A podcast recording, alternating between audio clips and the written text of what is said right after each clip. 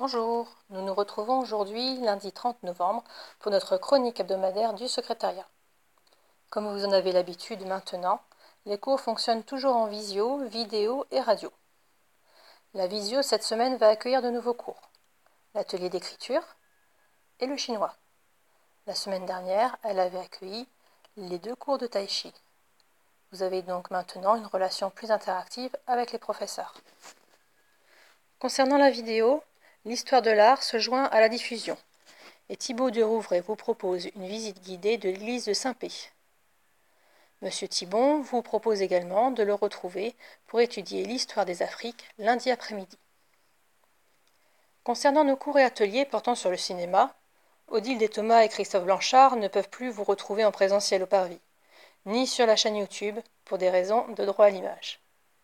C'est donc par la radio qu'on réinvente le cinéma et Odile vous propose de retrouver la diffusion de trois grands films à la télévision. Elle attire cette semaine votre attention sur Germinal, diffusé hier soir, dimanche, mais nous espérons que le Flash Info et la dernière minute, publiés vendredi dernier, vous ont permis de ne pas manquer ce film. Ce soir, nous avons Tandem, qui passe sur Arte. Et Odile a aussi retenu Une hirondelle a fait le printemps, qui sera diffusée le 8 décembre. Retrouvez toutes ces présentations dans la chronique Passion Cinéma, diffusée aujourd'hui à 10h et à 16h.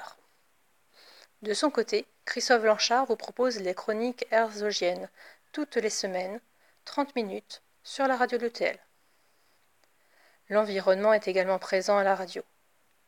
Annick Valéry vous propose toutes les semaines des chroniques, les causeries vertes, et cette semaine, elle vous apprendra tout ce qu'il faut savoir sur les fraisiers. Vous pouvez trouver également des rubriques déjà connues. Jean Hayet en liberté nous parle des aventures d'Ulysse et de son comportement qui nous interroge encore aujourd'hui. L'entretien avec Pierre Bleulet, effectué en janvier 1984, se poursuit. Quatrième épisode sur cinq. Nous faisons également une rencontre avec Jean-François Lenaille, ancien directeur des archives départementales.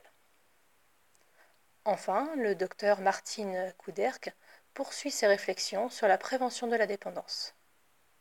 Nous vous souhaitons une bonne écoute sur Radio UTL 65. J'espère que vous vous portez tous bien et que vous profitez de ce déconfinement programmé pour à la fois concilier vos cours à l'UTL, la préparation des fêtes, ainsi que les sorties dans le périmètre des 20 km pour vous maintenir en forme. Je reste à votre écoute par le mail de l'UTL secrétariat-utl-tb.info pour toute question et je vous donne rendez-vous lundi prochain. Bonne semaine à tous.